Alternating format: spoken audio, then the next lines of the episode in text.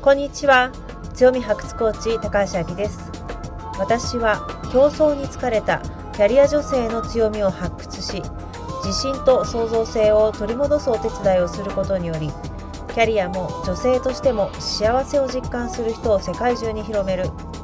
このビジョンのもとさまざまな場所で活躍はしてるけれども競争に疲れ競争しなくても選ばれる人生を目指す女性にメッセージを送っています。私たちは唯一無二の大切な宝を持っています。その宝に気づき人生キャリア人間関係に生かすことができたらあなたは自分を苦しめる自己研鑽という自己否定から解放され常に誰かと比較して不毛な競争をしなくても十分に選ばれる女性になります。各エピソードでは自分が幸せになることに言い訳をしない自分の人生を自分で考え行動し自分主役オリジナル人生を築いている。私がハンサムウーマンとお呼びしている方をゲストとしてお招きしてのインタビュー形式で行うもの。また私自身が日常の生活や自分自身のキャリアから気づいたことをお話しするソロエピソードをご用意しております。各エピソードによりあなたが得たい人生を作るためのアイディアと行動を起こすヒントが得られたら私は嬉しいです。シリコンバレー発競争しないで選ばれる女になる番組エピソード21本日は目標達成のマインドセットです。あなたが達成したい未来を得られるように達成に向けての考え方をお伝えしています。人は目標を設定してもよほど意識しないとすぐに忘れてしまうので上手に目標と向き合う時間になったら嬉しいです。本日はお知らせがあります。あなたはもう私からの無料プレゼントであるチャンスの女神に味方される10のルールを受け取りましたか？あなたが今からでも競争しないで選ばれる女性になるヒントが詰まっています。チャンスの女神を味方につけて、あなたが仕事、キャリア、人間関係で欲しいもの、ぜひすべて手に入れてくださいね。詳しい内容は show note をご覧になってください。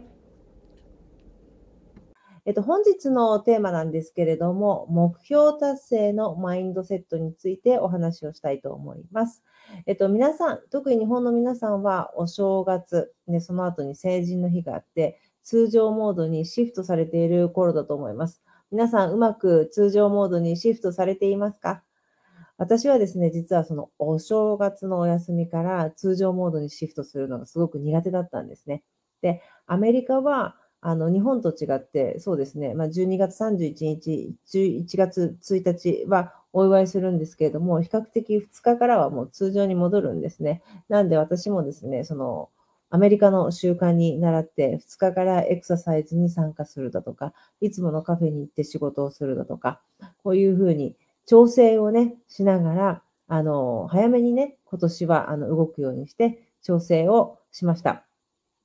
で、まあ、少しね、まだなんとなく、ちょっとお、あの、お正月のモード、心が引っ張れるところもあるんですけども、まあ、比較的戻ってるかなっていうふうに思います。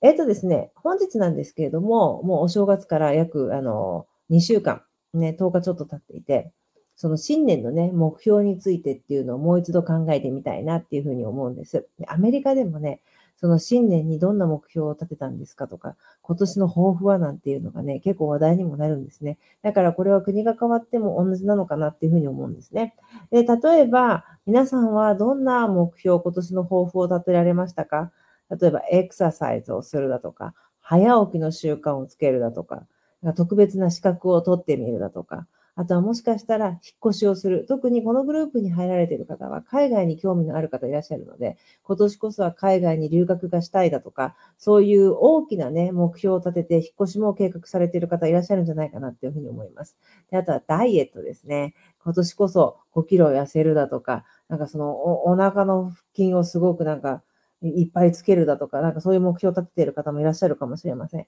で、あとは今年は貯金いくらだなんていうふうにね、熱い思いを掲げている方もいらっしゃるかもしれませんね。で、まず、この目標なんですけども、皆さんね、あの、もう一度見ていただいて、なんで私この目標を立てたのかなって、まずね、目的っていうのを確認をしてみてください。やっぱりね、目的を忘れてしまうと、せっかくいい目標を立てても、すっこんと頭に抜けちゃうんですね。よくこんなことありませんか？あの、元旦の日に立てた目標、あの、1月の真ん中ぐらいまで、いや、後半ぐらいまで覚えていたけれども、なんか2月のバレンタインぐらいになったらすっかり忘れちゃって、もうなんか12月の年末なんて今年なんかそんな目標を立てたっけ？みたいな風になっちゃうとかね。私よくそれあるんですよ。私はそのパターンなんですけども、そういうあの経験ないですか？皆さんない、ないですかね？で、あの、まずね、あの、目的っていうのがはっきりしていれば、目標を忘れることはないので、まずね、今一度目的をね、明確にしていただきたいなっていうふうに思います。で、その後、その後なんですけれどもね、このグループにね、所属されている美才女の皆さんっていうのは、非常に頑張り屋な方が多いんですよね。その頑張り屋の方っていうのは、うまくいかなかった時に、罪悪感を感じたり、なんで私できなかったんだろう、こんなこともっていうふうに、その自分をね、責めてしまったり、ね、そういうふうに心が自分をね、責める方、自分を傷つける方に向かう方っていうのがね、非常に多いです。ね。で、実はね、目標達成するのに自分自身を傷つけてしまうっていうのが一番達成から遠ざかってしまうことなんですね。一番ダメなことなんです。なので、頑張り屋のあなただからこそ、人間だもん。こんな日があって、もういいんじゃないとか、人間だもん。こんな日があったって当然じゃないっていうふうに声をかけてあげていただきたいです。で、自分に許可をする。自分のこと、例えばできなかったこと、罪悪感だとか責めることじゃなくて、自分を許せるようになったときに、自然にまた目標にね、自分の意識が向いて、体が動くようになるんですよ。だから自分を責めないで、自分を許してあげることにフォーカスしていきましょう。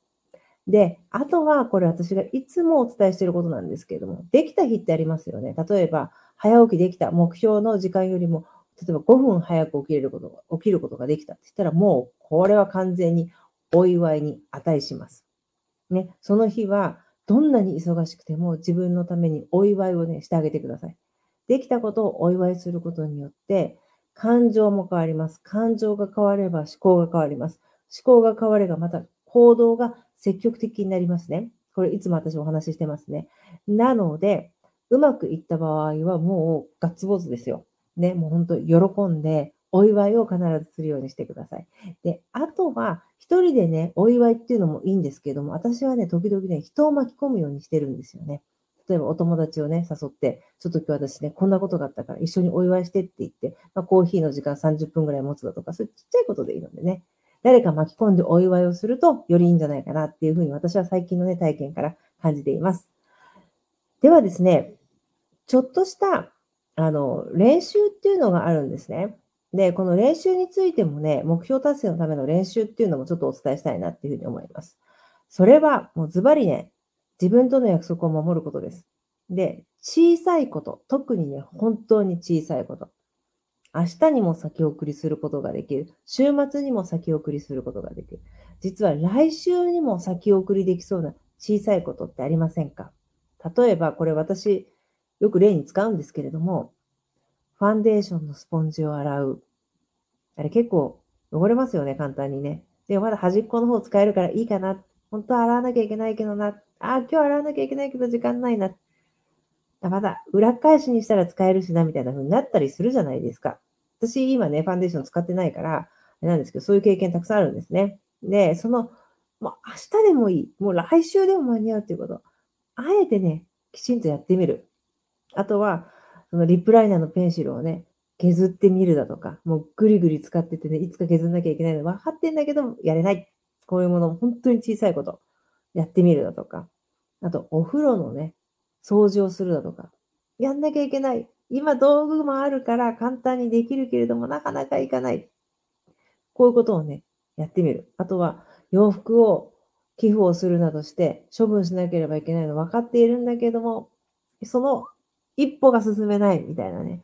でも来週でも間に合うんだけど、みたいな。そういうことをね、今やる。自分の心のちょっと引っかかっているもの。ね、いつかやろうって決めてるもの。本当は今日やんなきゃいけないっていうこと。もうこういうことをね、どんな小さいことでも、いちいちその自分とのね、あの約束をね、守ってあげるっていうのが、すごくこの目標達成のその習慣づくりになりますので、ぜひやっていただきたいなっていうふうに思います。で、あとはですね、これも自分との約束を守ることなんですけれども、自分の声をちゃんとね、守ってキャッチしてあげることですね。例えばこんなことないですか？今日、すっごく忙しくていろんなところに行かなきゃいけないんだけれども、どこどこの大好きなケーキが食べたいとか、なんかありませんか？うんな、やってる時間ないんだけどとか、もうそんなケーキなんて明日でもいいでしょとか思うこと。今日は忙しいんだけれども、なんかポッと浮かぶときありますよね。なんでこういう日に浮かぶんだろうみたいなね。そういうのね、実はね、叶えてあげてほしいんです。例えば、忙しいけれども、ケーキを食べに行きたい。明日でもいい。なんだけれども、思った時、その時に行ってあげましょうよ。ケーキだったらね、パッと行って5分ぐらいでパッと食べることできるから。ね。で、あとは、本当はやりたいことたくさんあるんだけれども、あの映画が見たいとかありませんか？あのネットフリックスのドラマの続きが見たいみたいなのってありますよね。本当やることいっぱいあるけれども。そういうのもやっていきましょう。これね、実はね、なんでこんな時に思うんだろうっていうふうに思うんですけども、実は、このね、なんでこんな時に思うの？その思うことって実は何かあなたの人生を豊かにするヒントだったり、今何か抱えている問題を解決するヒントにつながることっていうのが多いんですよね。これ多分ね、自分の体内っていうのはね、知っている。うん。ね。で、なんですけれども、その体内の自分の心だったり、インナーチャイルドっていうのは、私たちに常に合図を送っているんですよね。こうすればいいよ。こういう風にすればもっとあなた楽になるよとか、合図を送ってるんだけど、私たちがその声をちゃんと聞いていないんですよね。だから、あ、今日忙しいんだけども、なんかケーキ食べたいだとか、あとはやることたくさんあるのにネットフリックス見たくなるっていうのは、これはインナーチャイルドから私の声に気づいて、これやったらヒントがあるよ。あなたの問題解決するとか、あなたの目標を達成するための要素が隠れてるよとか、それ合図なんですね。だから、あえて、そのね、声っていうのをキャッチして、その日のうちにやってみましょう。忙しかったとしてもね。でね、私のね、周りの方を見ていて思うんですけれども、成功されている方だったり、何かその自分のね、人生の中でやりがい、生きがいを感じて生きてらっしゃる方っていうのは、実はね、こういう声をものすごく大事にしてるなっていうふうに思うんです。ね。で、特に私たちがね、目指すね、競争しないで選ばれる。どこにいてもひときわ輝く女性になるためには、ね、輝く女性になるため、またね、や、そういう風になっている方っていうのはね、本当にそういう心の声にね、忠実です。これはね、本当。私もたくさんそういう例を見てます。ね。なので、それをね、ぜひね、自分の心の声っていうのをね、採用していただきたいなっていうふうに思います。よくこういうふうにおっしゃる方いらっしゃいますよね。成功って、あの、ありますよね、字。成人のせいに、あの、このイサオっていう字ですよね。で、その成功もあるんですけども、成功に幸せって書く成功もあるっていうお話聞いたことあると思うんですね。こうやってその幸せ、自分が生きている実感だったり、幸せを感じる状態になるためには、やっぱりこの心の声っていうのをぜひね、採用してみてください。でね、私もそうです。なんでこういう時に限ってこのドラマが見たいのとか映画が見たいのって思うじゃないですか。で、ね、見てみると、あ、そうだ。この言葉のメッセージいいなとか、あ、こういう問題解決の仕方ってあるんだなって気づくことっていうのがね、あるんですよ。これ、ね、時々じゃなくて結構な確率である。本当。で、あとは、なんでこういう時に限って、今子供迎えに行かなきゃいけないのに、ケーキ食べたくなっちゃったんだろう、私と思いながら運転してる時に、たまたま聞こえてきたポッドキャストから、あ、それいいなっていう、あなんかヒントを得たり、あとはパッと運転中に浮かんだりするんですよね。あ、だからきっと、このアイディアを見つけて欲しくて、ケーキを食べに行かせに行きたかったんだなとか思う時があるんですよ。だからね、ぜひね、そういうね、声をね、キャッチしてみてください。でね、そんなまさかって思うかもしれないんだけれども、まあそういうふうに思う方こそやっていただきたいなっていうふうに思います。でね、それをやってるとね、実は自分のね、制限取っ払ってて、なんか行動してるから、年末に見てみたら、新年の抱負よりも全然目標達成しちゃったじゃんみたいなことっていうのがあるんですよね。これ本当に。ね。だから、今ね、2023年始まったばかりですので、ちょっとこの新しい習慣っていうのを遊び感覚、ゲーム感覚で取り入れて、ね、2023年の年末には、あら、新年よりもすごいこと実現しちゃった私っていうのを体験していただきたいですね。で、あとはね、あの、先ほどね、何度かおお伝えしましたけれども、もしできなかったとしても、罪悪感だったり、劣等感、ね、自分を責めることはしないでくださいね。人間だもん、こんなことあるよ、こんな日もあるよっていう風にやってください。で、それがリセットの合図にすればいいですね。よし、リセット。はい、じゃあまた次の日、明日ねっていう風になればいいと思います。でも、ここでね、問題があるんですね、一個。明日も人間だもん、こんなことがあってもいいよねとか、人間だもん、こんなこともあるよねって。はい、次の日も、またその次の日も。はい、4日、5日、1週間、2週間っていう風になった場合、それはですね、あなたの目標を見直した方がいい時期だと思います。なぜとか、なぜかというと、自分では本当に大切な目標っていうのが分かっているんですよね。でも、それがなかなか動かないということは、多分本当の本当に自分が大切だと思ってる目標ではね、ないんだと思います。だから、もし、1週間、2週間、人間だもん、こんなことあってもいいよね、仕方ないよね、みたいな風に言っていたら、あ、これはもう目標合ってないんだなっていうことで、まず自分の目的っていうところから考えて、もう一度目標をあの作り直してみてくださいね。で、何度でもブラッシュアップしていいじゃないですか。こんな目標も達成を、目標も考えられなかったの私とか思わないでくださいね。何度でも何度でも自分に合った目標を作っていけばいいじゃないですか。私はそういうふうに思います。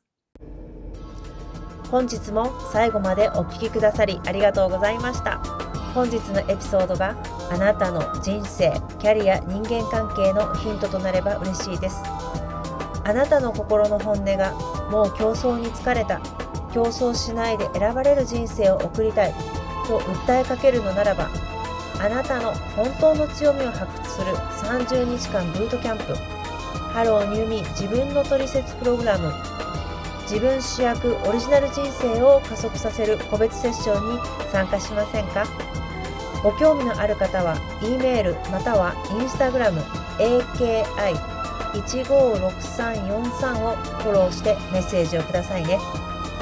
メールマガジンに登録してくださった方には競争しないで選ばれるチャンスの女神に味方される10のルールについての動画をプレゼントしております。この機会にぜひ受け取ってくださいね。競争しないで選ばれる女性を世界中に広めたいのでこのポッドキャストを聞いてよかったらあなたの大切な方にシェアしてくださいね。それでは次回のエピソードでお会いしましょう。